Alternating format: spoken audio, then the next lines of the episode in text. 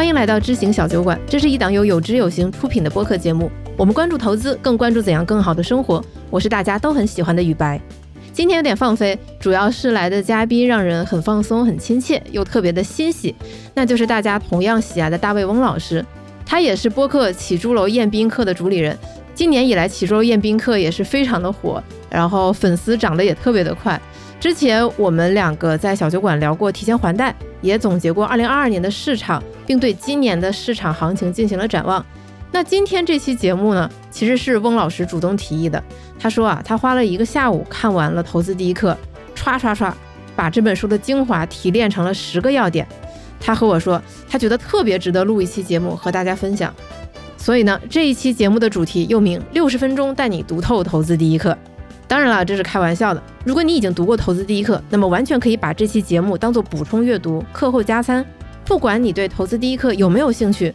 我都非常诚挚的建议你留出一块完整的时间，把这些节目听一遍。随着我们讨论的要点，你可以检视一下自己和家庭的投资情况，给自己的资产配置做一个简单的体检。希望这期节目可以对你有帮助。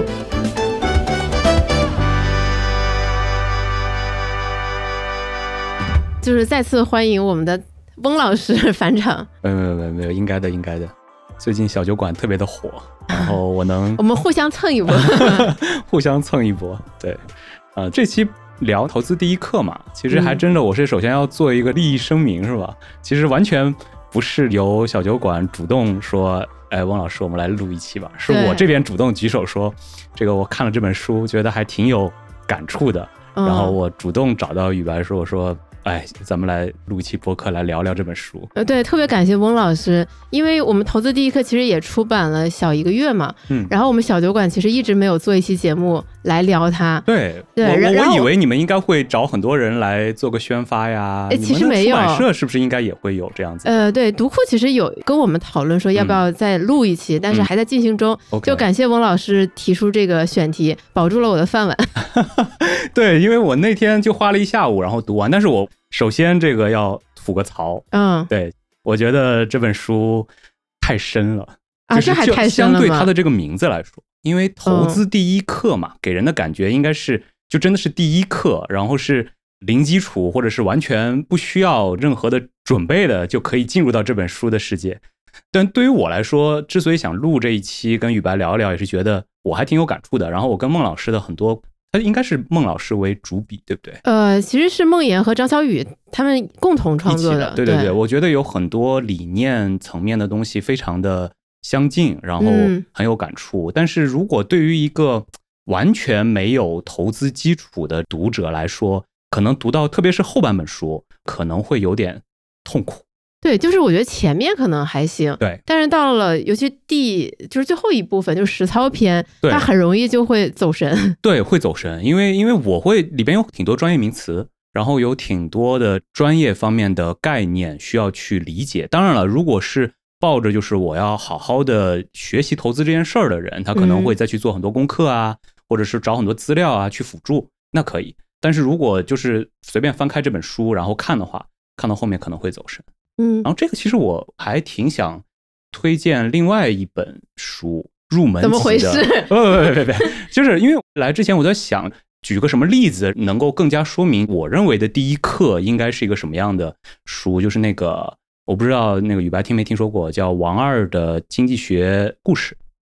我这还真没听过，没听过吗？没有，这本书有年头了，大概是一二年，是国内的吗？是一个中国人写的，但是他当时在美国，然后他其实最早是 blog，就写了一系列的 blog，后来成了书。然后这本书其实十几年前影响非常大，然后甚至，嗯，作者大家如果感兴趣可以自己查一下啊，甚至部分是因为这本书，这个人后来回国被政府招揽过去做了很多经济学方面的事儿。但他写的就是特别，听到了吗？继续努力。对 对对，但这本书已经十几年了，但是他其实是既有非常深厚的经济学造诣，但同时又用非常非常轻松的方式跟大家解说，是值得一翻再翻的。呃，好像脱离了这期。对，就是发现了，其实是来砸场。没有没有没有没有没有。但是我当时在看《投资第一课》这本书的时候，我就在想说，嗯，如果能再多点故事什么就更好了。嗯。就这种对于普通的读者来说，他会更能够接受度。然后，如果你是这种呃用一本，因为大家读一本书往往是，如果我一下子读不下去，我可能就会放下来，然后隔很久才会再拿起来，然后就会断掉。然后这样的阅读就是大家能够吸收的东西比较少。但我我能理解孟老师跟咱们有志有心为什么要在后半段就是希望把很多的知识加进去，因为只有。呃，这些知识是真正能让你开始从事投资行为的一些方式。对，我觉得这个问题可能从两方面来解答吧。就第一个是，其实讲道理、讲一个概念，它不管是用故事，还是用一些数字，还是用一些更有趣、接地气的语言来讲，是相对容易的。但是，一旦涉及到实操，对很多事情你是避免不了的。比如说一些股债组合啊，等等等等，就是你。还是得去直面这些事情。对，所以这也就是我想跟你来聊这期播客的一个初衷啊，就是我认为对于普通人的投资第一课，更多的应该是树立一个理念，嗯就是你的理念如果是一个正路，或者说是一个我们希望引导大家去走的这条路的话，有一些投资行为可能是第二课的事情，就是第二步的事情。第一课应该是先把这个。呃，理念竖起来，嗯，所以这也是为什么我这一期其实想聊的，就是我从这本书里边找到了十个我感触特别深的点，嗯，然后他们更多是偏向于理念层面的，然后或者是一些呃涉及到知识层面，但是它的底层还是说，呃，我们为什么要这么看这个市场的一些重要的点，然后把这些点我们展开来聊一聊，我觉得对于大家理解这本书也好，或者理解投资这件事儿也好，还挺有帮助的。啊，主要是因为孟老师，就是这本书里边的很多理念真的跟我太一致了，就是跟我这十几年的这个呃一些想法太一致了。对对对对对，太一致了。所以这里稍微拉出来一点点啊，就是我刚才我不是说两个方面嘛，就还有一个方面是，其实，在呃投资第一课刚推上市之后，其实我们也收到了很多反馈，就大家觉得说投资第一课可能是第一个台阶，就是帮助你进入投资。开始投资的第一个台阶，但其实对于很多人来说，它真正难度是零到零点五。对对，然后所以我们之后又做了一个广播剧，叫《投资新手广播剧：佳明与思雨》。其实大家在各种平台上，包括我们站内都能搜到。它是一个就是两个老朋友同学会上相遇，嗯，然后呢以这种对话的形式，嗯，给你讲很多，就像你刚才说，就很多故事，然后最浅显的一些东西，嗯，如果大家感兴趣可以听一听。在前面再设了一个小板凳。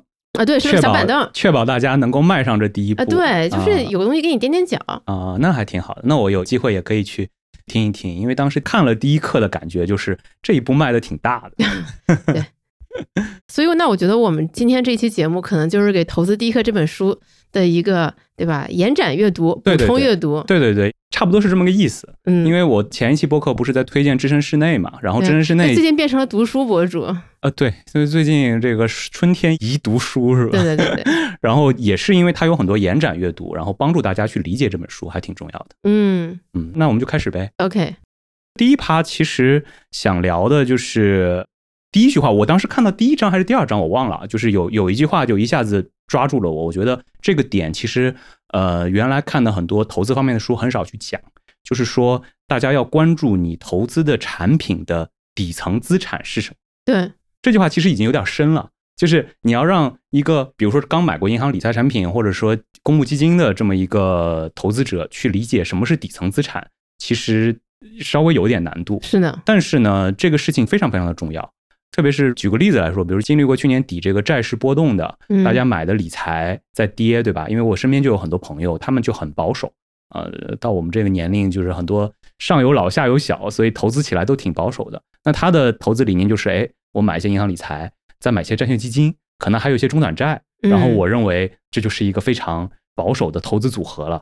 结果在去年底的时候，就这几类产品一起在。回撤，而且因为大家对这一类产品的预期是非常稳定，或者是固定收益类的产品嘛，对，就更加难理解。其实固定收益类产品这一类产品的名字就很有误导性。对，就是就是英文叫 fixed income 这个说法就有它的误导性在里面。嗯，然后这个时候我就看到这句话，然后就反过来想到当时这个例子，就会如果你知道，其实现在百分之九十九的银行理财产品的底层也全部都是债券。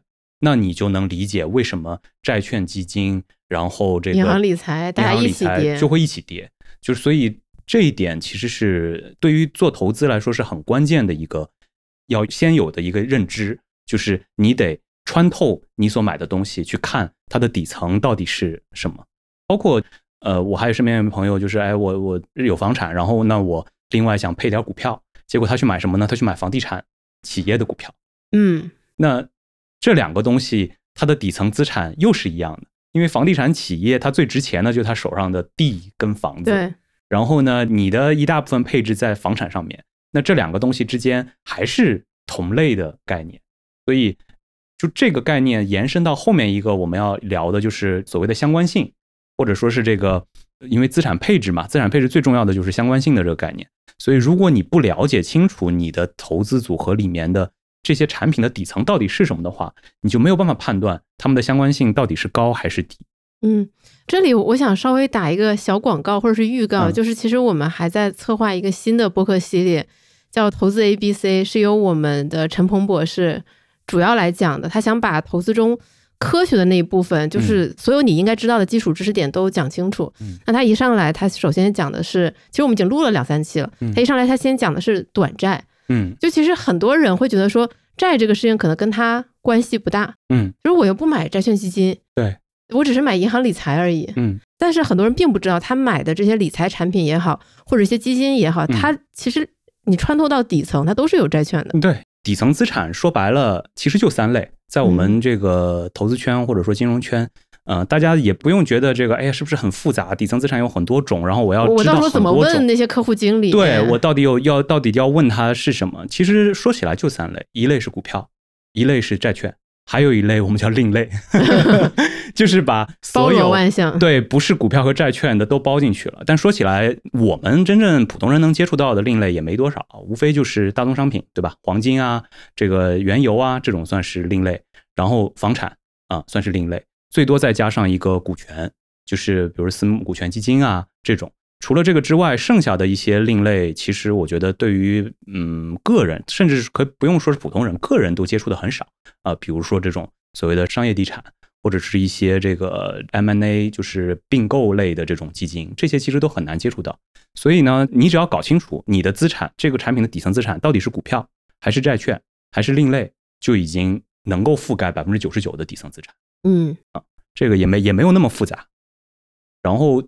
关于这个问题，我觉得最后一个想说的就是，呃，不光是刚才举的这几个例子啊，就是让大家意识到这个底层资产的重要性。再举个例子来说，如果你分散买了十个公募基金，对吧？很多人觉得买十个公募基金是不是就是一种分散啊，或者说就是一种这个低相关性的投资？嗯。但是如果你去穿透去看，因为中国的公募基金，嗯，不是贬低这些基金经理啊，但是这个从众性，贬低的意思。没没没没，就是。可以说，百分之九十以上的基金经理，他们是非常具有从众心理的啊，因为他们的考核标准是相对业绩嘛，就是我要在这个市场上跑到前百分之五十，所以最简单的方式就是我搭顺风车，然后比别人做的好一点点就行了，我不需要去跟别人做的非常不一样。所以呢，他们往往底层资产都很像啊，买的股票的行业，然后配置的这种股票的比例都是差不多的，所以呢。你如果真的想通过买基金去做分散的话，绝对不是随便买十个，哪怕你是买十个基金公司的基金经理的产品，都没办法做到所谓的分散。是的，这就好比你二零年的时候，既买了蓝筹，又买了消费相关的一个指数基金，然后又买了这个什么白酒，看起来好像是分散了，但它其实几乎是差不多的。对，包括像前几个月嘛。就有很多基金，它明明主题是另外的产业，但是也涨得很厉害。嗯，就是我们就是称之为所谓的风格漂移，就它可能本来是一个制造业的基金，它就买了一些 AI 相关的这些股票。这个问题已经存在很多年了，在中国的公募基金。但是我觉得还有个更有迷惑性的例子，举个例子来说，呃，你知不知道？比如说，如果我买了一些银行股，嗯，然后我又买了一些上证五零的指数基金，它们相关性。高还是低？应该比较高吧。对我来之前还专门查了一下，现在的重叠率其实下降了，原来可能超过百分之四五十，现在呃上证五零里边有百分之三十是银行股啊，还是还是很高的一个比例。嗯，所以就是你想着，那我不买十个基金经理的产品了，我买一些指数基金和一些基金经理的产品行不行？也不一定可以，就他们之间的相关度还是可能会比较高的。对。嗯所以为什么这个问题聊这么多，是因为它其实涉及到第二个，我觉得这本书讲的一个很重要的点，也是呃，我觉得我跟孟老师都比较像资产配置流派啊。嗯，然后这本书里面提到一点，就是资产配置决定了一个人的投资组合绝大部分的收益。对对，这个其实首先你要知道。什么是资产配置，或者怎么做资产配置？所以这个里的资产配置指的不是上层你买的这些产品，而是你穿透下去的这个底层的资产。嗯，就举个例子来说啊，就好像我觉得一直到二零二零年之前吧，可能过去十年你的家庭资产收益的最重要的来源，可能对于百分之九十的中国家庭都是房产。嗯，房产其实也是资产配置很重要的一点。换句话说，就是你在过去的十年里面有没有配置房产，就直接决定了你的这个收益。对，所以这就是一个比较偏的例子，但它也说明了，就是资产配置决定了你大部分的这个收益。当然了，现在很多人说啊，未来十年是股票的十年，或者说股权的十年，你没有这个权益类的资产，你就没有办法获得很多收益。就这个事儿本身，我们不评判啊。对于一个悲观主义者来说，我不不，我不太。愿意去评判这个事情，但是整体来说，确实是，就是你有没有把配置及时的从，比如说从房产或者其他的这种过去表现很好，但未来未必还会表现很好的资产类别中挪出来一些，其实决定了你未来很长时间的这个呃收益情况。嗯，我记得之前我们团员组负责人永静给我讲过一个例子，就是他的朋友找他来咨询说。他们整个家庭的这个资产配置的情况，嗯，然后呢，他又讲说他其实每天就是盯盘，在炒股，嗯，哦，后来他经过一番的统计，发现他在股市里的这个资产可能只占他们全家总资产不到百分之五，对，嗯，但是他把他绝大部分精力全花在盯着这个 K 线上上下下上，是的，是的，是的，这个非常容易产生，这也为什么，其实我年初做过一期播客讲那个记账，然后当时我留了一个影子，我说我后面还会讲一期。做投资的这个记账，就是如果你把自己的资产摊开来去呃做一个总结，然后你会发现，你可能大部分的精力都用在了一个其实占你整个资产比例很小的一个数字上面啊，就是这是非常常见的。对，其实这也还会导致另外一个现象，就很多人觉得自己做投资心态很好，嗯，就不会为了什么，比如百分之三十以上的回撤而情绪波动很大。但是其实这背后是你本来你投权益类的这个资产，可能占你的总资产比例就不高。对，当它真的占了足够高的比例的时候，那才是对你真正考验的开始。对，那前提是你要意识到它占了你整个组合里面比较高的比例。嗯，对，这个话倒回来说的话，就是你有的时候心态可以放好一点，因为你手上你你所谓每天在操作这些钱，可能真的不占很大的比例。特别是如果你还把你的人力的资产放进去，也就是未来你这这么多年你可能拥有的工资收入也一起放到你这个投资组合里面去考虑的话，其实你完全可以心态放得更平和一些，因为你现在在操作的这笔钱其实占比是很小的。嗯，所以那在你看来，是不是建议，比如说在听播客的大家，你先可以考虑来记录一下、梳理一下自己的投资账？对。这个是一定要的，把自己拥有的，不管你是基金也好，股票也好，银行理财也好，你把它们都摊开来看一看，了解一下这些东西它究竟买的是什么，底层资产是什么，对，然后再算一个比例，你的钱多少在股票上，多少在债券上，多少在我们刚刚说的另类上。对，这个我觉得是投资第一课的第一小章，就是你首先要知道你手上的资产都是什么，都在哪儿，然后它们的相关性高不高，因为。就刚才这一点来说，就是资产配置决定绝大部分收益。还有一个延伸的点就是，嗯，我们学金融市场的朋友都会知道，老师都会说说这个世界上有没有免费的午餐？有，唯一免费的午餐就是低相关性，就是你的资产之间的低相关性，其实是能够在同样风险程度下让你获得更高收益的一个免费的东西。嗯，啊，就就是这个是在投资领域，呃，真的是。唯一免费的午餐，那前提你要想获得这份午餐，你首先要知道你的这些资产或者你想投资这些东西是不是低相关性的嘛，对吧？对，但你刚才说的这个观点，可能对于一部分人来说是有点反直觉的。嗯，别人会觉得说，这怎么能叫免费的午餐呢？因为它低相关性。比如说我的这个资产猛涨的时候，嗯，我就会在想说，如果我当年把那部分钱也放在这里，对，那该多好。大家只会想这个。对，这个是常有的一个想法，但是因为你投资是一件很长的事情，你要拉长到三年、五年甚至十年来看，那你现在有的一些波动，可能你之前把钱放在这里，确实会在短期获得更高的收益，但是到后面如果它跌下来，或者是它有一些波动了，可能造成的影响会更大。那换句话说，就是我们说的这个免费的午餐，并不是说绝对收益会增厚。注意，我之前说过一个前提，是在相同的风险水平下的收益更高，或者是在相同收益水平下的风险更低。其实后者更像是这个午餐的内涵哦。对，它不是收益更高的一个概念，而是让你的风险降低的一个概念。对，而且是拉长时间周期来拉长时间周期，一定要拉到三五年甚至更高。那其实对于现在咱们目前所处的这个市场，这点就很重要。因为我反正最近跟一些金融圈的朋友聊，大家都会把现在定义成一个乱纪元。就是如果前段时间看《三体》的朋友可能会知道，就是乱纪元要做的是什么，就是躺倒是吧？嗯，尽量的冬眠，不要乱，不要瞎搞，不要瞎搞，然后不要让自己的身体接触到更多的这种风险点。所以就是，如果是乱纪元，这个乱就包括宏观，包括微观，我们就不展开了。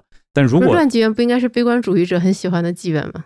嗯，是悲观主义不会喜欢它，悲观主义者只是会更加倾向于把时代认为是乱纪元。OK，应该这么说。那对于乱纪元来说，就是呃，第一降低收益预期。当然这个话每年大家都在讲，对吧？今年你不要再指望能够获得很高的收益，或者是怎么样的。呃，往往也是产品营销人员常用的一种伎俩啊，嗯，让你降低主动降低期待值，对，主动降低期待值。另外就是尽量做好均衡配置，对吧？不要太偏于某一类资产。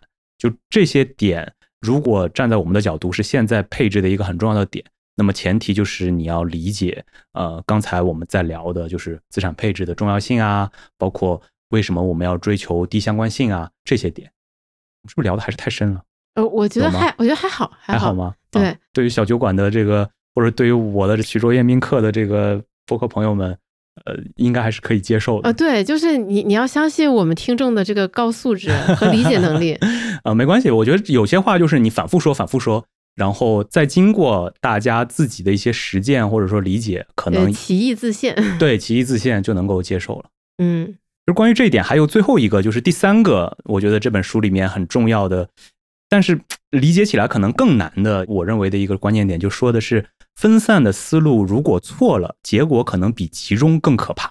嗯，你是怎么理解这个？其实你刚才也提到了，嗯，就是买了很多银行理财，又买了很多债券基金，嗯，以为自己很分散了，嗯，结果发现他们一起跌，嗯，这其实还是因为没有搞明白底层资产是什么。对，因为我记得书里我们当时提的例子是，应该在一六到一八年。这个还蛮普遍的，嗯，很多就是普通的投资者，大家会买各种各样不同名字的 P to P，以为把鸡蛋放到了不同的篮子里。对，说哎，这个看起来非常的专业，嗯，那个的创始人很有名，有很多背书，还有另外一个，这个收益比较高，对吧？这个可能就风险比较大。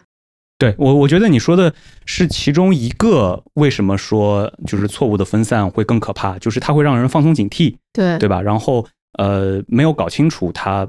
可能底层资产是一样的，或者说走势是一样的，导致的一个严重后果。还有一个也挺关键的，就是分散其实会增加人的管理成本。是对大家可能现在感觉，为什么那些最富的人需要家庭办公室帮他去管钱，对吧？次富的人可能是需要什么私人银行什么的。对于我们普通人没那么多钱，但是呢，如果你同时拥有。啊，公募基金、私募基金，然后理财等等的，其实你要关注的事情就会变得特别多。这个东西里边是有管理成本的。是的。那按理说，因为你做了好的分散，所以它所获得的收益能够抵消，甚至比成本要高。但如果你做了错误的分散，它相当于是给你的整个投资的成本反而增加了一块儿，嗯，就会导致你的投资收益从长远看可能会更低。呃，你这个启发了我。我前段时间发现有一些人，他以为的分散是，我买一点支付宝，买一点理财通，然后再天天基金再买一点。嗯，他是在各个平台上进行了分散。嗯，啊，买的东西是一样的。那那这个为什么能叫分散呢？因为他他觉得这是一种分散 啊，对吧？他分散了他的精力。那 那那，对这个我可能唯一分散的就是他的精力。嗯，那没有理解就是这个回到我们刚才说的第一点，就是所谓的分散一定是针对你的底层资产看，不是经过你的什么销售渠道也好，或者说你买的产品的这个层面。嗯，可能听众听到我们这样说，会觉得说，哎，怎么会有人去做这样的事情？听起来不是很高明。但其实，在现实生活中，真的很多人是各个基金相关平台或者是理财平台都买了一点的人。嗯，呃，而且如果仔细去看的话，可能你买的东西差不了特别多。嗯，哦，对。如果你真的做过这样的事情，你也不需要觉得说啊，是不是我比较笨或者怎么样？因为这个事情其实是很常见。是的，是的。只要从现在开始，你重新对你的资产进行梳理，然后用更好的方式去管理它，其实就够了。其实这个，因为就好像我们现在买存款，就是也是一样的，就是你知道五十万以下有存款保险，嗯，你就会把钱分散在各个银行里，对吧？呃，这种觉得销售渠道会不会导致，比如说这个销售渠道万一出了什么问题，会导致我的资产受损？所以我要多买几个渠道的产品，但这个如果你更深入的了解，这背后都有托管啊，或者是其实你的钱并不是停留在这个销售渠道，而是它直接去了基金公司或者资产管理公司，那可能你也就能够很清晰的意识到，嗯，这么做其实它跟买不同银行的存款还是一个完全不同的概念。对，其实包括像我们之前有做一期介绍我们长钱账户的一期节目。呃，我们当时花了很长的篇幅跟大家讲清楚，比如说你当你投了两百块钱在长钱账户的时候，这个钱它到底流经了哪些地方？嗯，它最后去到了哪儿？对，呃，可能我们的用户并没有期待我们去做这个事情，跟他讲，但是我们希望他明白这个事情，他明白他的钱究竟流经了哪些地方。对，这个还是非常需要的。这个其实也是监管的要求，就是过去这么多年金融市场的发展，让监管知道这背后。呃，其实存在很多的风险的可能性，对，所以规避的方式就是我把各个主体都隔离出来，然后你们负责做你们该做的事情。对，包括其实我们之前也收到过负面评价，说你们居然在吹不靠谱的公募基金，嗯，就是你们怎么可以去夸公募基金呢？嗯，那其实背后的原因就像你刚才说的，就是因为公募基金发展了这么多年，监管知道它背后有哪些环节可能会有漏洞，嗯，所以他把这个机制。不断的完善，到现在它基本上可以说是相对比较对公募基金的公募基金的监管其实是最严格的一个一个品类。当然，我我认为这位朋友说他不靠谱，主要是从收益啊，或者说从他的购买体验来说的。当然，这个就扯远了，就会是另外一个话题，就为什么什么基民不赚钱之类的。就这个事儿，我觉得小酒馆也探讨过很多对探讨过很多遍了，我们就不展开了。我觉得第二趴就是这本书里面给我启发比较大的几个点，都是围绕着周期跟资产价格的。嗯，其实有几个点我觉得说的挺好。你刚才说这句话就已经很深了，很很深了，对吧？那我们把它降维来看啊，就所谓的周期，这本书里是这么讲的：说市场波动主要受三个周期影响，经济周期、企业盈利周期和情绪周期。对吧？就是因为我是一个周期论者，所以呃，这个说法本身当然是已经在很多教科书或者说很多地方都已经重复去说的。但是我觉得站在现在这个角度来讲，它那还是能给人很多的启发。举个例子来说，很多人就说，为什么所谓的股票的价格今天是十块钱，可能一个月后变成二十块钱？那它这背后的这个企业？的基本面有这么大的变化吗？肯定是没有的。然后可能过了一年，就比如说现在最典型的新能源车，对不对？它从很便宜的位置涨到了很高的位置，然后一年之后又掉下来，又掉下来。那这个背后到底是什么东西在受驱动力？那么你必须要把它层一层剥开。那这个里边的周期，我们一般现在说经济周期，呃，经济周期基本上已经被我们的央行、央妈跟这个政府给熨平了。就是我觉得最近这二十年都。不太存在什么特别大的经济周期，我印象中的经济周期还停留在零七零八年，就是那个时候是有一个非常明显的经济过热，然后出现金融危机，然后整个冷下来。当然很快四万亿出来又把它托起来。就对于中国来讲啊，嗯，就那个是我印象中啊，我不能这么说，但是我还是要这么说，就是我印象中最后一个经济周期。OK，就后面的这十几年，就感觉每年大家都觉得啊经济不太好，不太那个什么，但是每年好像又。都这么过来了，然后 GDP 增速也不错，大家的生活过去十年也经历了很大的改善等等的。但是那你怎么看当下？当下就更是这样了，就是呃，因为自从疫情之后，我觉得这个央行的潘多拉的魔盒打开，就是各种非常规的货币政策都万箭齐发，经济周期变得嗯更加难以判断。就现在的经济到底说，你说就我问你宇白，你觉得现在经济是好还是不好？我判断不了，尤其是这个五一，我真的是判断不了。对，但整体来说，你从旅游上能够感觉到，好像经济复苏的步伐很快。但是你如果去跟做企业的人聊，或者是你去看 PMI 等等一些指数，是很冷的，就是掉的很快，然后包括出口也不是特别的好等等的这些。所以这个我们想说的就是，经济周期现在呃已经很难成为一个，特别是资本市场或者股市上涨或者下跌的一个理由，因为它有太多因素在拉扯着它。嗯，而对于企业盈利周期来说，我觉得呃可能才是我们最需要。考虑的一个周期，因为第三个周期对于情绪市场周期更难判断，就是所谓的市场情绪的涨跌。它就像我们一直在说嘛，就像一只小狗，就围绕着主人前了后了，对吧？就是不管是从行业来讲，比如新能源车啊，包括最近很火的这个 AIGC 啊，这种概念，你说 AIGC 那些企业有几个做出 ChatGPT 或者是类似这样的大模型吗？啊，前段时间其实我特别 特别想买全球最大的芯片公司的这个股票，嗯。因为类似这样的 AI 狂潮，其实咱不知道哪个公司能够在应用层跑出来，但是卖铲子的，就大家都会需要 GPU 嘛，都会需要这个卖铲人。结果呢？结果大家都这么想的。对，大家都这么想的，就他，就他，他真的是一路向北，根本就不回头的那种。嗯嗯，就是我觉得他一定会创新高的。但是怎么说呢？对于我这样的资产配置派，已经觉得它的安全边际已经不够高了。这是我们后面要聊的一个话题，就关于安全边际的这个问题。但是整体来说，就是。市场情绪周期其实个人很难把控，经济周期呢又被政府啊等等的这些央行啊熨平了。那对于普通投资者最能把握的是什么呢？其实就是中间这个企业盈利的这个周期。对，然后正好最近又是年报季嘛，呃，对你不是出了一期对去讲呃为什么要看年报，怎么看年报？但是整体来说，年报季毕竟它还是看的是去年的盈利情况，它是一个。滞后的信息，当然，对于很多专业投资者、基金公司的基金经理，他可以通过跟管理层的沟通，对，做或者是自己的一些模型去判断未来的一个盈利情况。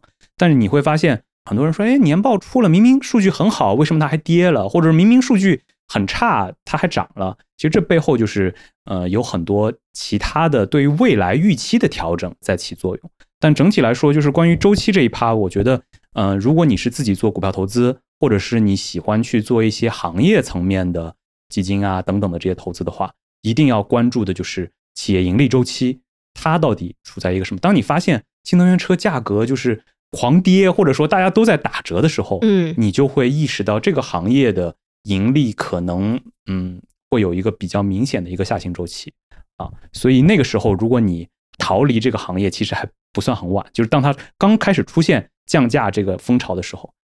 就是以上仅为心得分享，不作为任何的。我觉得我每次来小酒馆都得讲很多遍，对对，不好意思，我今天第一次才讲，没有，到时候我会复制粘贴在前面贴很多遍。对对对，就不作为投资建议，对，当做声音水印。是的，是的，但整体来说，就是关于周期这块儿，其实大家一定要分清楚这三个周期的影响。对，我相信很多小酒馆和起桌宴宾客的听众听到现在，就是感觉脑子已经是一团浆糊了。嗯，就是我平时。最多也就买一点基金，对，很多还是指数基金。你现在告诉我要去看周期，还是三个周期？你让我怎么看嘛？我已经说了，前面第一个、第三个都不用看，就看第二个就可以了，对吧？就是把它，因为一讲的周期就很大嘛，那我们就把它拆成三块，然后我只看中间这块就行了。嗯，如果实在看的没有特别懂，那其实就是退一步嘛。你其实买基金，很多时候你也是，要么就是你相信这个赛道，要么你就是买。宽基指数，你相信中国经济，对，或者是你相信那些主动性基金的那些管理人，能帮你横躺这个周期，对，他能帮助你更好的看透这些周期，然后选到那些值得投资的公司。对对对对对，谢谢宇白降个维，或者是 把这个拉回来。因为对于普通人来说，听这些他就是会容易是吧？感到吃力和走神。但是一讲到周期，我就比较兴奋，因为确实周期对于资产配置或者对于我们这类投资者来说。太重要了啊！这就讲到下一个点。哎，我觉得本来是想做一些总结跟延伸阅读的，是不是反而讲的更加让大家迷惑了？会不会有这种？不会啊，就是有一些新增的知识，我觉得对于我们听众来说，他们应该会更开心才是，是吧？那对于下一点来说，可能如果光讲这句话，会让大家更加迷惑，就是所谓的金融市场的边际定价特性。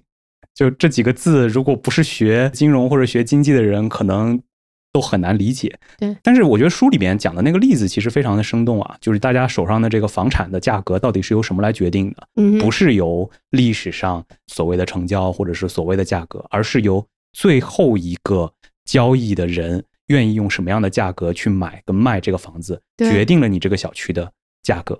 这个就是所谓的边际定价，也就是最边上的、最前端的这个价格，它才是你这个资产的这个价格。嗯啊，这个其实，在房产上大家可能都能理解，为什么呢？因为很多这小区为什么大家说要保卫房价，就是就大家一起抵制大家低价卖房。对，就是因为这个就是一个朴素的边际定价的认知，就是只要我们里面不会有一个人以低于市价，比如说百分之十、百分之二十去出售这个房子，那我的房产的价格就。还维持在一个高位，但一旦有一个价格是低下来了，那你的这个小区的价格其实，当然，除非是一些非常特殊的原因，它低价抛售，否则的话，你小区的房价就是会受到一个影响。嗯，但其实想讲这个边际定价的这个问题，其实是要讲到股票市场的，还是回到我们刚刚说的，为什么 A I G C 的股票一个月内翻倍或者什么样？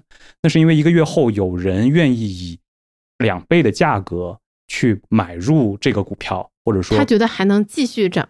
对他认为这个定价其实是这个价格，而不是一个月前那个打五折的价格，是由他来决定的，而不是由过去所有买卖过或者是现在持有这只股票的人来决定的。嗯啊，那讲这个的目的是什么呢？就是建议大家不要被冲昏了头脑啊！就不管你是在车上还是不在车上，你是买基金或者是买股票，就是你不要认为现在的那个价格就是所有人。对于这个公司，或者说对于这类资产的一个定价，不是的，它只是最新交易的这个人的价格。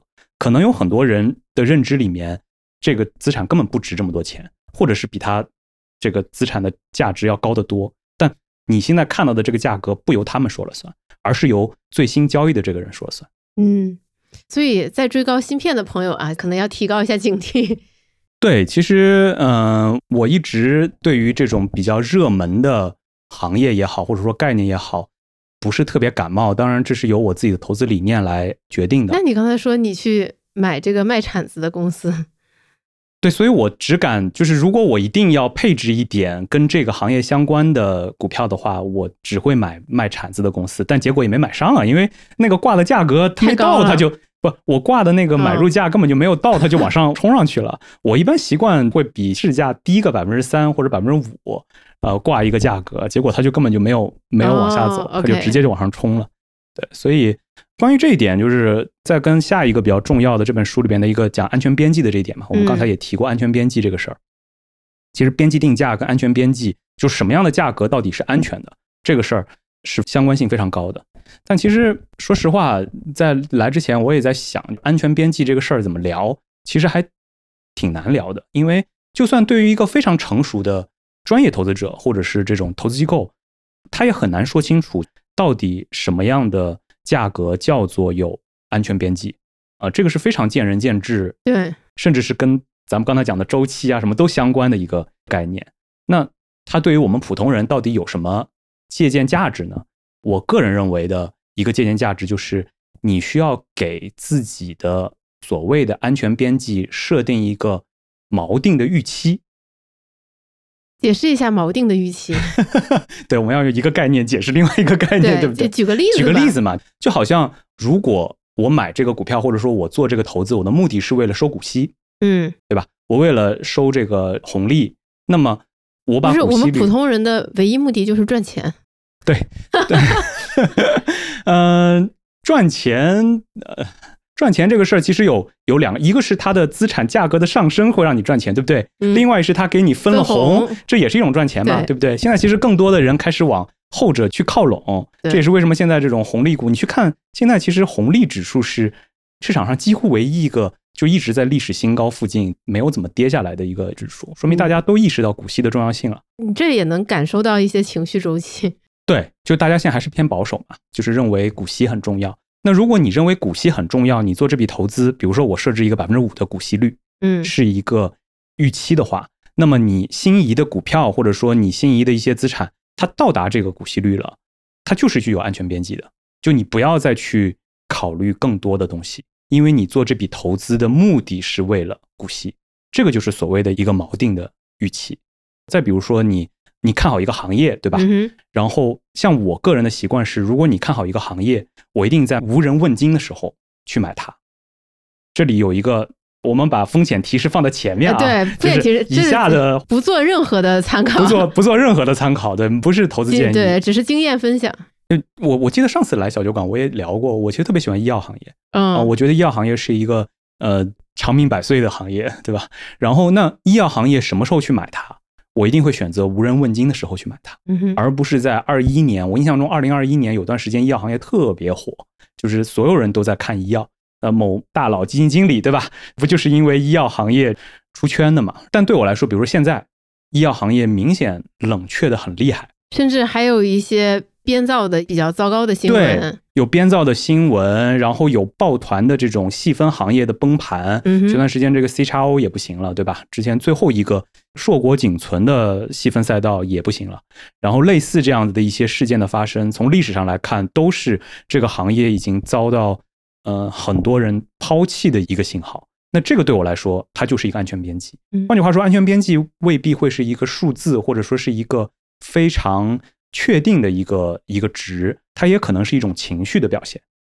对，但是我觉得你肯定不会 all in 医药啊。对对对。那在你的资产配置里面，它最多可能会占到一个怎样的比例呢？首先，它肯定会受到我股票资产比例的一个上限，嗯，对吧？然后其次，在股票资产比例里面，它其实属于我我们后面会讲到心理账户的概念，嗯，它属于我心理账户里面的那个实验性的账户。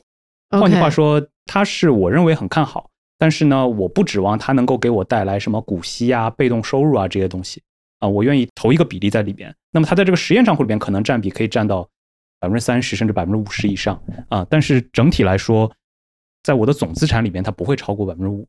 嗯，就是说可能你你的总资产有一万块钱，嗯，你刚才说你这么看好医药啊，也就投五百，对啊，OK，五百。但是这个第一是看每个人不同的这种风险偏好啊，嗯，第二就是百分之五其实已经非常足以让你去投入一些精力去研究它了。你你可以想象一下，你那你这不算过度分散吗？呃，我认为不算啊，因为我刚才说了，它在我的股票组合里面的实验账户已经占到了可能三十到五十的比例啊。所以你的这个实验账户大概在你的总资产里就是百分之十五。对你这个倒推的挺快的。我我不是我相信听众肯定也在算嘛，大家试图通过一些蛛丝马迹推算你的整个资产配置是什么？对对对，没有这个我可以做个小广告预告一下，我后面还是会录一期关于我的投资账怎么算，然后我现在的一个比例大概是什么样子的。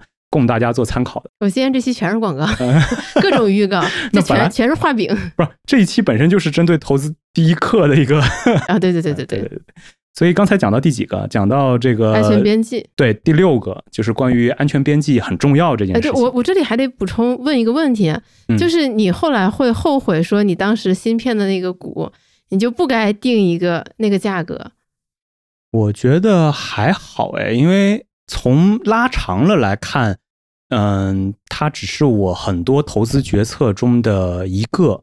然后呢，嗯，这个遗憾肯定会有一些遗憾的，但它本身占比那就不是百分之五的概念了，可能是百分之零点五的概念。所以，所以它不属于一个重大的投资决策。OK，就是我觉得会遗憾后悔的，一定是针对一个很重大的投资决策，你有没有做对或者说做错，这个是值得复盘。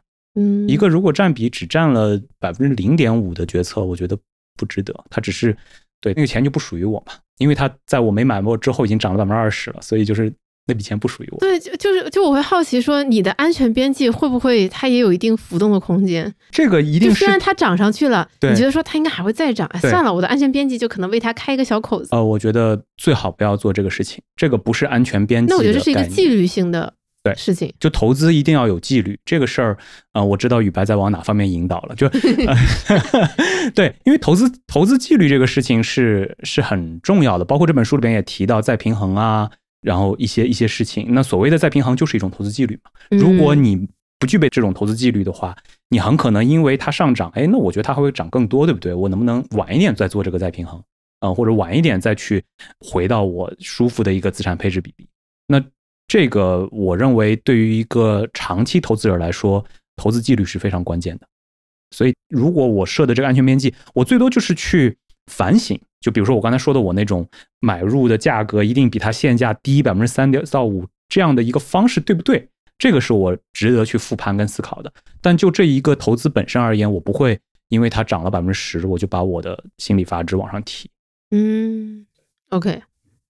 所以这就讲到最后一趴，就是关于这本书最后四个点，我把它总结成，其实是一些偏实操层面的。一些关键的理念，呃，然后我也觉得非常值得大家，呃，就是虽然刚才最早我们在吐槽这本书，读到后面可能会走神，只有你吐槽，我没有。好的，我在吐槽，然后希望大家听这期播客，如果大家前面在走神的话，这块可以收回来着重听一下，敲黑板，对，着重听一下。就是我觉得这本书里边几个很关键的投资实操的理念，第一个就是当闪电劈下来的时候，你最好保证自己在场。嗯，就这句话，其实我觉得也有很多人讲过了，对不对？而且书里面其实是用非常详细的数字去讲，哎，其实这个如果你错过了多少天，你就白干了多少天，对吧？你你你的投资账户，其实你的收益会比一直在的话低非常非常多，类似这样的一些数字比例。那我以我自己个人的故事来讲闪电这个事儿啊，其实我翻看了我过去十年的投资账。我发现我最主要的投资收益，虽然我投资收益比起孟老师来说差太远了，但是也还算是赚到了一些钱。然后呢，它最核心的就来源于四个年份，就是我复盘了过去十年的，如果从年度的维度来讲，就是一四到一五年、一七到一八年这四年。如果把这四年抽掉的话，我几乎没有赚到什么钱，就是这这十年里面。然后。当然了，大家会觉得这四个年份也挺有意思的，因为一五年跟一八年分别是怎么说由盛转衰的一个转折点。但是如果拉上全年看来说，它依然给我带来了很好的收益。就是这四年，如果我不在这个市场，我几乎这十年就白干了。但与它相对应的一个反例就是，我其实没有抓住二零到二一年，嗯，这两年，原因是其实我在二零年。疫情发生后，就是那通暴跌，特别是美股，美股当时不是连续熔断，就是跌得非常惨的时候，我跟我的几个朋友，大家就说要不要买的时候，我说我捏着鼻子在买，就是真的是捏着鼻子在买，然后呃什么都买，就是从互联网公司到消费类公司我都在买，但是我只拿了一小段就卖掉了，为什么？就是。这里边的原因很多，我现在反思啊，当时的原因。当然，一个我如果给自己找理由的话，一个最重要的原因是因为我我那段时间在换房子，就是换房子本身，因为我买的是美股、港股嘛，其实它不是在我换房子的这个钱里面。但是因为我换了房子之后，我投入了大量的资金在房产这样资产上，所以我必须被迫要把股票的比例降下来，否则的话，我的资产配置比例就出问题了。因为你割掉了房产那一部分之后。其实我的现金或者说我的固定收益的这类资产比例就急剧缩减，嗯，所以我需要把股票卖出来，这个是一个我给自己找的一个客观理由啊。但是主观理由还是怕高，就是我觉得疫情这个事情不会这么快就解决，所以当它出现了一个大反弹的时候，我试图去嗯想要去做一个波段，就是当它反弹上来之后把它卖掉，它再跌下来我再买，对吧？这所有人其实不管你是新手还是老手都会有这个想法，对你总觉得自己能够。抓住这个周期，博得这个波段啊！谁能想到美股？谁能想到它后面就一路向上了呢？然后就是你，你后面的连续的闪电落下来的时候，就闪电在连续的往下劈，然后你一直不在场，对，就很遗憾的错过了很大一波这个上涨。所以其实就是这句话提醒大家最重要的一个点，就是谨慎做波段。做波段这个事情，真的不管你是老手还是新手，都很难做。嗯嗯，然后我记得书里还是在哪里，我也看到，就是说为什么大家有房的人群啊，为什么都能从房子上赚到不少钱，就是因为房子的这个流动性很差，你想买想卖都很难，所以呢，你不得不在场。换句话说，就是不得不长期持有。对你不得不长期持有，所以你往往能够赚到更多的房产的增值的这个部分。但是股票太容易买卖了，或者基金太容易买卖了，所以你就很容易就哎，我以为我很聪明的躲过了一个。下跌，或者是我想做一个波段，结果导致的就是批下来的时候你不在。嗯，所以就经常可以看到一些段子嘛，就是比如说发现自己 N 年前的一个基金账户，发现涨了很多倍。对，就我也希望我有这么一个基金账户。就之前我们可能在博客里有分享过，就是我们公司算是最早跟梦妍一起创业的，就是一位伙伴。嗯。他中途有好多年他是去了澳洲生活，嗯，然后等他回国的时候，他发现他的股票账户里还有当年梦妍推荐他买的中国平安的股票啊，然后确实是涨了很多啊。那那我觉得怎么说呢？这事儿也得分两头看。如果他当年买的不是中国平安，是中国石油，可能也没有也也没有太好。所以，但整体来说，长期持有，我认为，嗯，更合适的是这种基金，或者甚至特别是指数基金。对对，然后就像我们最后一点会讲到的，它可能是一个更加宽泛的指数基金，嗯，会更好。因为个股这个东西真的还挺难说的。对，我们刚才在讲的闪电劈下来，你在场也不指的是某一个个股，是的，而指的是针对整个投资的这个事情而言的。嗯，对。所以，针对单一的企业，甚至是单一的行业，你都很难评判它后面还会不会有闪电啊。所以这个，哎，那你会在意，比如说你刚才分享的这段你的经历，有人质疑你说，那你过去五年这不就是白干吗？嗯，我觉得这质疑的很对啊，确实是白干，这也没有什么特别大的问题啊。我确实是翻我的投资账，一九年之后通过呃投资获得的收益非常有限。非常有限啊，但是呢，好处是它也没有因为我的谨慎或者什么，我也没有亏到钱啊。因为我一直的观念就是投资这个事儿一定是拉长了看嘛，嗯，它无非就是让我过去可能再往前几年很高的一个投资收益率往下拉平了，就是你从百分之三十、二十拉到了年均百分之十、十五。我觉得年均百分之八到十都是对于我这样的心理的人来说非常能接受的一个事实。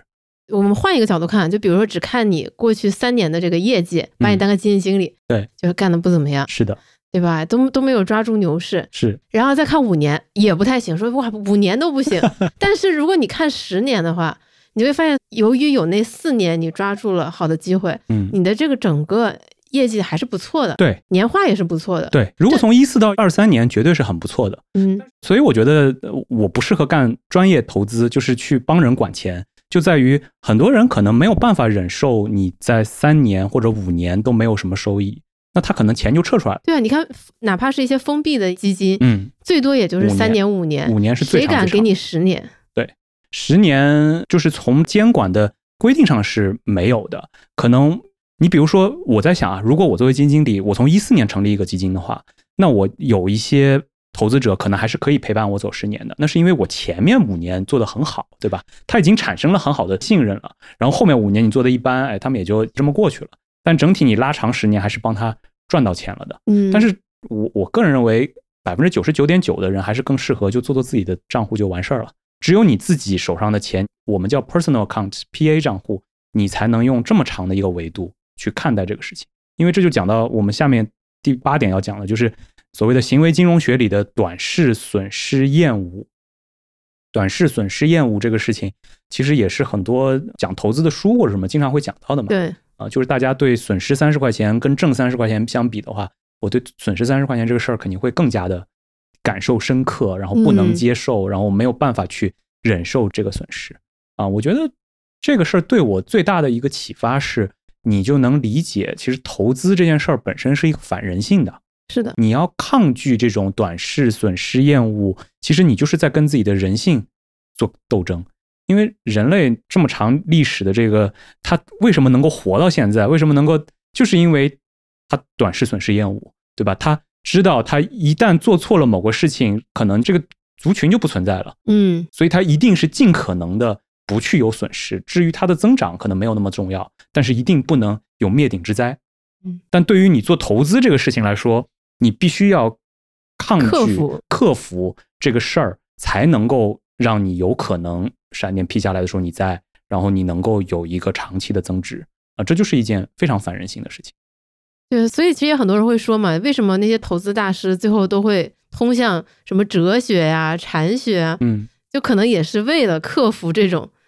嗯，你说的对，就是金融往往到最后，嗯，就是一种心理上的一个战争。所以这也是为什么。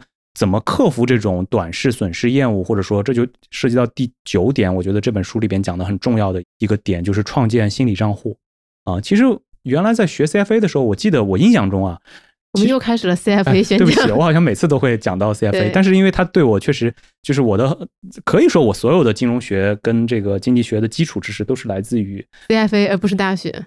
对，因为我大学是学计算机的，我并不是学金融的。哦，OK。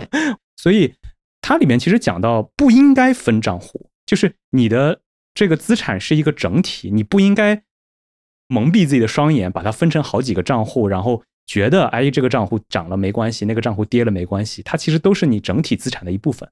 但是我现在理解，这个不应该是针对谁讲呢？它其实是针对 CFA 来讲，它针对的是帮人管钱的这些人。你不能自己给自己蒙蔽双眼，因为到三级的时候讲的就是怎么帮一个家庭或者帮一个富人去管钱嘛。但对于个人投资者来说，其实创建心理账户是你能够克服。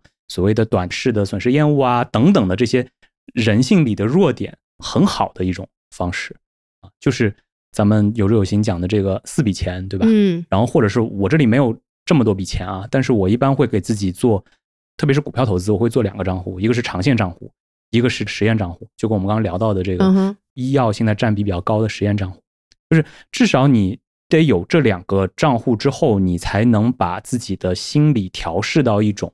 我能够忍受很多市场的波动周期的这么一个状态。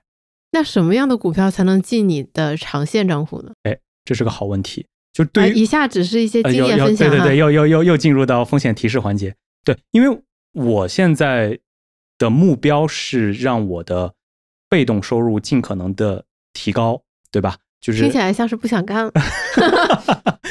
就是尽可能让自己每年的现金流会更加的充沛。所以进入我长线账户的全部都是高股息的啊，然后以及能够长期提供高股息的这种个股或者说企业。OK，因为大家如果只追求高股息，其实是非常的具有欺骗性的。因为过去几年的高股息的股票是房地产企业是非常多的，特别是在港股啊，港股的房地产企业是特别愿意高分红的。如果你去拉什么恒生高股息指数之类的，过去几年全是这些股票。但是如果你拿着他们的话，嗯，就今年开始，或者说去年开始，就根本这个账户会惨不忍睹，或者说根本不具备嗯长期稳定的。那什么样的企业具有长期稳定的呢？我们不做投资建议。嗯。但是举个例子来说，恒生指数，对吧？它是一个香港的这个整个大盘子的。哦，像我买的跟踪恒生指数的费率最低的一只基金，那么它现在的股息率，印象中应该还在四点几吧？嗯，没事，到时候。它的名字我们会逼掉的啊。好的，对，就是像这样子，首先肯定是很稳定的啊。这就是最后一点要讲的，这个选择的指数基金应当尽可能代表一个国家的 GDP 嘛，就是呃一段时间内这个国家创造的总财富啊。这种我觉得是没有特别大的问题的。如果它的估值又在历史底部，然后股息率又达到我的安全边际的要求了，我就会把它放到我的长线账户里。那其他的话，比如说一些天然资源类的啊，然后一些。偏垄断类的啊，然后这种它拥有的高股息，我认为是可以持续的。为什么听起来像中特估？说实话，我觉得中特估这个概念真的挺厉害的啊。从去年底，其实我跟几个投资的朋友就在讨论，当时不是有一个概念叫有中国特色的估值体系？对。刚出来这句话的时候，没有人知道它到底是什么意思，就所有券商写的研究报告都在那里瞎猜。然后慢慢慢慢，你就发现。市场资金真的很厉害，他慢慢的就意识到了什么样的个股或者行业是能够符合这条标准的，然后就走向了可能已经被市场唾弃了十几年的通信行业，然后对，真的是被唾弃了十几年。然后嗯，包括一些央企，就现在你去看，我们拉出来香港港股里面今年涨得最好的股票或者企业，基本上都是央国企啊，它就是具有这个特质，但是。还是那句话，不做任何的投资建议。对，就是大家想想，它已经涨了这么多了，那未来对，就现在的安全边际到底还有多高？我觉得那就是，如果可以按照我刚才讲的那一条理论，就是如果你认为股息率百分之五合适，那可能现在还在股息率百分之五十以上的这些呃中特估也好，或者说这一类企业是符合这个标准。但整体来说，长线账户，长线账户在我的投资账里面是不做市价法的。你知道什么叫市价法？什么叫市价法？就是。会计记账有两种方式，呃，其实不止两种，但是大概分成市价法跟成本法。嗯，就是市价法是按照它每天的涨跌，比如说到这个月底，我是每个月底记一次账嘛。那么比如说，如果是市价法的话，就是这个月它比如说价值五万块钱，那么我就记上去，对吧？然后这个月损失多少或者收益多少是按照月初到月末的。但成本法不是，成本法就是它，比如说我买入是五万块钱，它在我的账上一直就是五万块钱，不会变它。对，它哪怕涨到了十万，我也不会变它。它跌到了三万也没关系，因为我心中的长线账户的目的是为了收股息的。嗯，所以它现在的市值是多少，我根本不关心。所以这个是能够让你的心理比较稳定的一个方式。通过记账欺骗自己。对，通过记，正是这样的，就是通过记账欺骗自己啊，因为你你需要知道一个数字嘛。但实验账户就不是，实验账户就是一个我实验自己看好的行业、企业，或者说经常有一些长短线的操作的这么一个实验场，它就能够，这就是典型的心理账户的区分。其实它在我的 股票账户里边不都是同一个吗？对，那股票账户占你的整个资产配置，为什么你每次就一直要把这个话题往这边引？因为会好奇啊。我我就就是你你你不用给具体的比例嘛，但是。我觉得其实你应该让听众知道，即便你刚才讲的，好像大家觉得说，哇塞，我完全可以抄作业了，嗯，但是可能也要知道，就是股票账户可能未必占你的整个资产很大的比例。对对对，我觉得这样反过来讲，我今天来小酒馆这之前，我还在考虑这个事儿，就是呃，能不能不用一个比例的方式来考虑我未来的资产配置，而是以我刚才不在讲，我现在想创造足够多的被动收入嘛，嗯，那这个被动收入要。实现它要能跟我的日常的开支相抵，对不对？啊，这样我就可以，对吧？那么如果要实现这个，我比如说我一年的开支是十万块钱，举个例子来说，那么如果我判断我要百分之五的股息，那么你就能够反推过来，我的股票账户需要有多少，我的长线账户需要有多少的资产，能够实现我的这样一个目标？哎，很合理。对不对？就是你那这样的话，你就不用考虑你在你的整个资产里边占多少，这都不重要。重要的是它能够给我提供的现金流能不能跟这个相匹配。嗯，所以但还是正面回答一下你的问题啊。我我我目前的股票大概占三分之一不到。OK，啊，三分之一不到，其实算上不动产了吗？呃，不算不动产。OK，很低的一个比例。那我计划是要把它再往上提一提的啊。然后呢，提的方式。就是给自己的一个心理安慰，就是因为我的风险偏好其实已经不允许我提了，但是我我给自己的一个心理安慰，就是因为我的被动收入必须要通过股息这个方式来实现，因为呃其他的理财产品啊这些现在收益率真的是太低了，所以我必须得提升这一块的这个比例。对，而且我觉得以你现在这个年龄来说，你这个股债比例感觉过于保守了。啊，但是你要知道。我并不是剩下的三分之二都在债券里面，不是的，我有很多另类。哦，好的，好的，好的。我所谓的另类，包括我一直在我的博客上也说，我有买黄金嘛，黄金一直占据我百分之十的资产比例。OK，啊，到目前为止还没有变。但是还是那句话，不是投资建议，以及现在黄金真的还是涨得挺多的啊。嗯。然后再比如说，我会买一些私募产品啊，特别是海外的私募产品。明白。对，这些东西占据了一些比例。哎，这样一看，你去年底的一些预测好像都还蛮……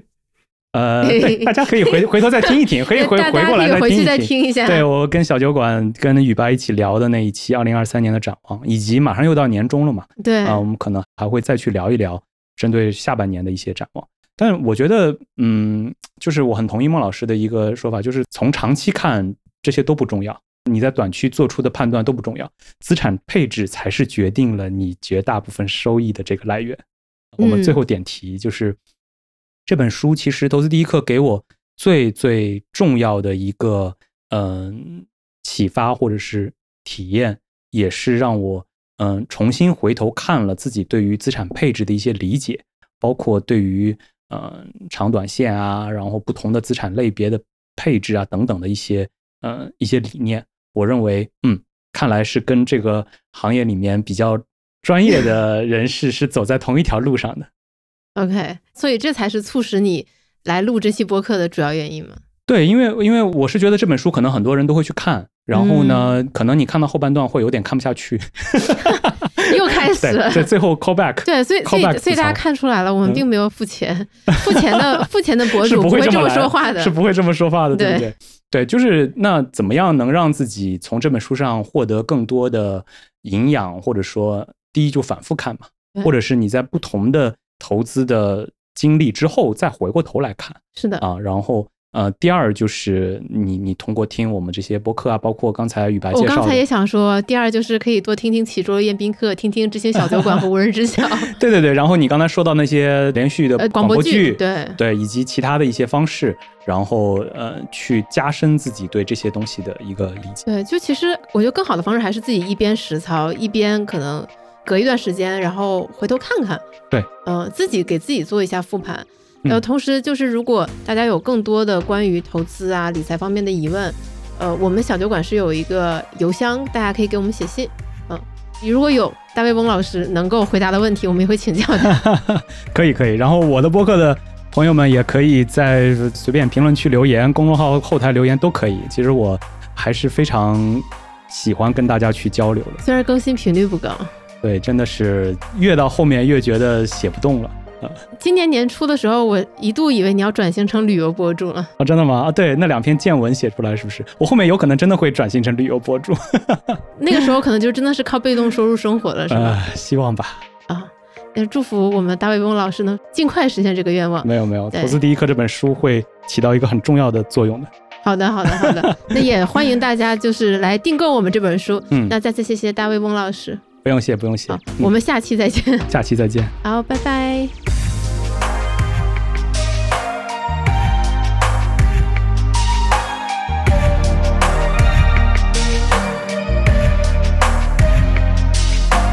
以上就是本期的全部内容。听到这里，读完《投资第一课》的你，或者读了一半的你，此时此刻是不是特别有把这本书重新拿出来读一遍的冲动呢？是不是很想把它推荐给自己的亲朋好友？